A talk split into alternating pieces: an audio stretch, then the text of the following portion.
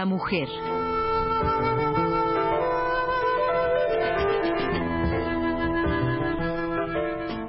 Por Elena Urrutia.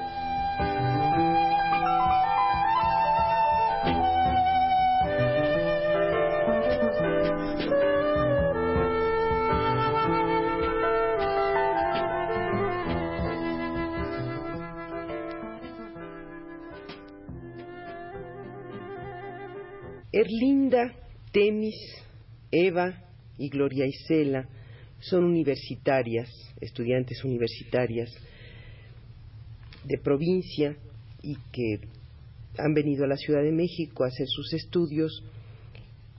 Viven ellas junto con otras compañeras en la casa de la Universitaria Mexicana. Em, Erlinda viene de Puebla y estudia psicología. Temis es procedente de Chiapas y estudia psicología también. Eva eh, viene de Puebla y estudia sociología y Gloria Isela, que viene de Chihuahua, estudia relaciones internacionales. Ellas, desde luego, no son las únicas residentes en la casa de la Universitaria Mexicana y sus compañeras proceden algunas de Tamaulipas, de Baja California, de Sonora, Sinaloa, Guanajuato, Oaxaca, Veracruz, Hidalgo, Guerrero, y estudian medicina, química, contaduría, arquitectura, periodismo, etc. Vamos a dejar que Erlinda, Temis, Eva y Gloria Isela nos hablen de esta casa de la Universitaria Mexicana cuándo fue fundada y cuál ha sido, pues brevemente, la historia de la casa universitaria y cuál es la forma en que se gobierna esta, eh, esta forma de autogobierno que tienen ellas. Quisieran, Gloria Isela, quisieras eh, recordar un poco brevemente el momento en que surge la Casa de la Universitaria Mexicana gracias al pues a la mm. dedicación y al entusiasmo de la señorita, la doctora Grobas, ¿no? Sí. Mm, cuando las facultades mm, estaban en el centro, la señorita Grobas se preocupó porque las mujeres de provincia tuvieran un lugar donde comer cerca de, de las facultades. Entonces hizo un comedor ahí en el centro. Como se cambió la universidad a la ciudad universitaria, las facultades se reunieron todas ahí. Entonces la señorita Grobas mm, vendió un terreno que tenía en Polanco para poder comprar eh, un terreno cerca de la universidad. Entonces eh, fue cuando empezó a fundar la, la casa. Una parte pequeña primero, pero como la demanda crecía de las mujeres universitarias que venían de provincia, fue necesario ampliarla, mm, la casa, ¿no? Esta casa queda en, Río Magdalena, número 100, y, realmente pues más cerca no puede estar de la de la de Ciudad Universitaria, ¿no? Harán ustedes cinco minutos a pie. A pie, realmente. Bueno, ¿cuáles son los requisitos para ingresar a, la casa de la Universitaria Mexicana? Sí, básicamente que sea de provincia, que vaya a ingresar a la UNAM, que sea de escasos recursos, Mm. Es lo principal. Sí, es lo principal. Aunque también pueden ser de los primeros semestres. Sí, se da preferencia a las que tienen, van empezando la carrera. Sí, para que tengan la posibilidad de, hacer toda su, su, carrera, viviendo en la casa de la universitaria. ¿Cuánto es lo que pagan eh, cada una de ustedes para, para su mantenimiento en la casa? Actualmente es de dos mil pesos. Eh, es en comparación con las mensualidades que paga una universitaria fuera de esa casa es bajísima. Claro. Siempre ha sido muy baja la mensualidad para que la familia de provincia no sufra un desfalcamiento al estar manteniendo a una universitaria en la capital. Incluso algunas de ustedes trabajan además para sostenerse aquí en la Ciudad de México, ¿no es así? Sí, para una ayuda a nuestros padres, ¿verdad? Tenemos que trabajar. ¿Cómo funciona la casa de la universitaria? Eh, ¿Cuántos eh, cuántas integrantes hay en este momento? Ahorita somos 25 mm, universitarias y funcionamos a través de un autogobierno, el cual está dividido por departamentos. A través de estos departamentos mm, organizamos toda la administración de la casa. Mm, el departamento de Tesorería. tesorería, que es el más importante. Ah, a través de él es que se sustenta la casa. Ustedes aportan sus eh, las cantidades mensuales a este departamento y este departamento distribuye en los gastos pues básicos que son fundamentalmente alimentación, pagos eh, para el mantenimiento material de la casa como es agua, el, el gasto previal, la luz y la alimentación básicamente, ¿no? Y la universidad las apoya, apoya también a la, a, la, a la, casa de alguna manera, ¿no? Sí, la, la, universidad ha contribuido principalmente con el, con el pago del, del teléfono y con arreglos en la casa, ¿no? De drenaje o cosas así. Cuando en un principio la señorita Grobas, que, que nació en 1898, ¿verdad? Y murió hace tres años. Sí, sí. Eh, cuando ella decidió construir esta casa de la universitaria cerca de Ciudad Universitaria, eh, además de los recursos personales de la, de la doctora Grobas, eh, ¿tuvo algún otro apoyo para construir la casa? La asociación, la asociación de universitarias también le cooperó con ella. A la sí. que pertenecía la A la que pertenecía en ese entonces, sí. El Banco de México y aportaciones personales de simpatizantes de la Casa de la Universitaria Mexicana. Y un poco de ayuda también del presidente Adolfo López Mateos. Adolfo López Mateos. Vive, vivía perdón, cerca de la casa y era amigo de la doctora Grobas. Y él apoyó también. Sí, gracias a, a, la inter, a los dos se construyó en la parte trasera de la casa porque tiene dos entradas, unas escaleras se construyeron para que daban a la universidad de alguna manera de forma más más directa. Más cercano sí, todavía. Sí, porque en aquel tiempo estaba un poco peligrosa la, la pasada. ¿Ustedes necesitan, necesitan nuevos ingresos de, de mujeres universitarias que, que tengan problemas de habitación en la Ciudad de México? Sí, claro. Ahí se, bueno, hay lugar ahorita para unas chicas, ¿verdad? Que vengan de provincia y que reúnan estos requisitos. Porque entre más seamos, pues tenemos más ayuda económica, ¿no? Para el sustento de la casa básicamente. Claro, yo, yo pienso que hacen verdaderos milagros con esta cuota, como tú decías, Temis, tan, tan reducida, porque en cualquier casa de huéspedes que, que, que se encuentre, pues yo creo que en ninguna se paga esta cantidad tan reducida, ¿no?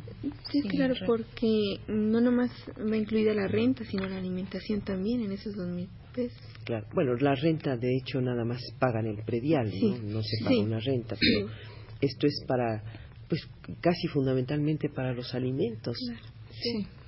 Siempre fue uno de los fines principales de la doctora Grobas y que creemos que aún a tres años de su muerte, pues la señorita Grobas sigue dando en esa casa, sigue aportando mucho. Tan es así que estamos viviendo y subsistiendo con esa con esas mensualidades tan bajas. Claro. Y, y, pues una, una proposición tan clara y tan ajena a fines lucrativos como, como es esta, de dar un, un, un techo uh, para aquellas mujeres que, que no lo tienen, puesto que viven en provincia y vienen a, a estudiar a la Ciudad de México. Sí. ¿Y hay algún uh, a teléfono a donde se puedan comunicar a aquellas personas que, que deseen, aquellas mujeres, aquellas universitarias que deseen ingresar. Sí, el teléfono de la casa es el 548-1410. 548-1410. Sí. Y la dirección, vamos a repetirla, es Río Magdalena número 100. Sí, en San Ángel. En, es Tizapán más bien, en donde está, ¿verdad? Sí, San Ángel Tizapán. Y se plantean algunos problemas en este autogobierno. No, no debe ser fácil esta eh, dirección entre tantas eh, eh, participantes. Sí, es bastante difícil, pero mm, creemos que a pesar de, de todos los problemas que puedan surgir, ya sean a nivel personal, a nivel económico, a cualquier nivel, la casa sigue adelante y que va a seguir adelante, ¿no? Porque pues tenemos un gran ejemplo en la señorita Grobas, la doctora Grobas, que a pesar de todos, los problemas y de hace años que la mujer apenas empezaba a brotar como universitaria, ella pudo sobrepasar esos problemas. ¿Por qué no nosotros como universitarios? Sobre todo, pues con ese interés de, de crear un, un, espacio y unas facilidades para que para que aquella gente que viene de provincia, que no tiene eh, amplios recursos, pues pueda desempeñarse adecuadamente. Eh, hemos estado hablando mucho de la doctora Grobas, tal vez convendría que pues recordaran un poco pues sus datos biográficos. Sabemos que nació en 1898 en la Ciudad de México, que hizo sus estudios en, universitarios en la Ciudad de México. Sí, también estuvo en Ohio, estudió bachillerato en Ohio, fue donde aprendió muy bien en inglés. Y aquí en, en la UNAM estudió filosofía fue doctora en filosofía. Y durante mucho tiempo dio la cátedra de letras inglesas. Sí, también. En los cursos eh, regulares y en los cursos de verano, ¿no es así? Sí, en la universidad. Y... También fue profesora en la, en la Escuela Nacional Preparatoria y en la Secretaría de Educación Pública, en algunas secundarias, profesora de inglés. Y fundó el programa de en radioeducación, dando clases de inglés. El curso de, inglés. Curso de inglés. Y esto creo que fue en 1933, ¿no? Sí, algo así. Eh, han hablado ustedes de, de, esta repartición de tareas.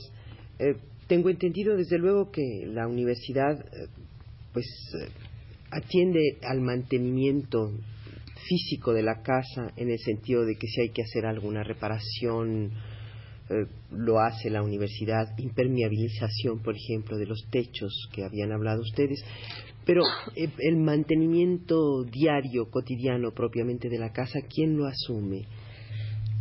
Bien, el, mantenimiento de la casa, en cuanto al aseo, nosotras, las residentes, sí, nos organizamos en, de manera que, que siempre se vea porque la casa esté en orden y aseada no solamente sus habitaciones personales, sino las áreas comunes. Sí, claro, de las habitaciones personales definitivamente nos encargamos cada quien de la de nuestra ropa. estas, perdón, estas áreas comunes eh, son los baños, la biblioteca, jardín, el auditorio, el jardín, comedor, comedor, los pasillos, los pasillos y la azotea, las escaleras, todo esto. El único servicio de que se dispone es cocina para la alimentación. Ahora, en cuanto al mantenimiento físico del físico material del edificio, pues de unos dos años para acá, de un año para acá, perdón, nos ha ayudado la universidad, sí, pero anteriormente, pues por desgracia no se logró su, su cooperación, aunque ya se había pedido, y las residentes nos encargábamos de, de llevar a cabo eh, actividades que nos, nos proporcionaran eh, medios económicos para la casa, ¿sí? ¿Alguna fiesta? Alguna fiesta, alguna actividad sociocultural, en fin, ¿no? Se hacían eh, cada determinado tiempo de acuerdo a las necesidades de la casa. Por ejemplo, en épocas de lluvia era muy mucho muy necesario mandar a recubrir los techos con un impermeabilizante. Esto salía bastante costoso. Y dices que desde hace un año la, la universidad, la dirección de de mantenimiento, se ocupa de, de estas pequeñas obras que requiere. Sí, de los gastos fuertes, porque los mínimos como son, por ejemplo, focos o comprar cosas para aseos y todo eso, ese es gasto nuestro. Sale de, de la cantidad que cada uno de ustedes aporta. pues eh, yo creo que conviene repetir una vez más, eh, pues la posibilidad de, de algunas vacantes en, en, la Casa de la Universitaria Mexicana, de algunas candidatas que, reúnan los requisitos que se han señalado, que sean mujeres universitarias que estudien en, la, ciudad universitaria y que sean de provincia y de escasos recursos, pues pueden acudir al teléfono 548-1410 o a Río Magdalena número 100 para hacer su solicitud de ingreso.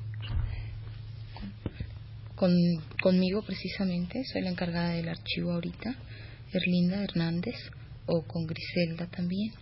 Cualquiera de las dos la puede atender, que llame preguntando por ellas.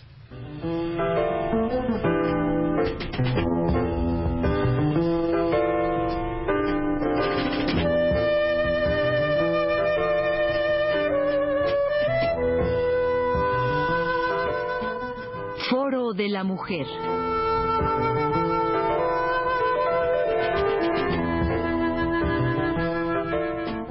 Por Elena Urrutia.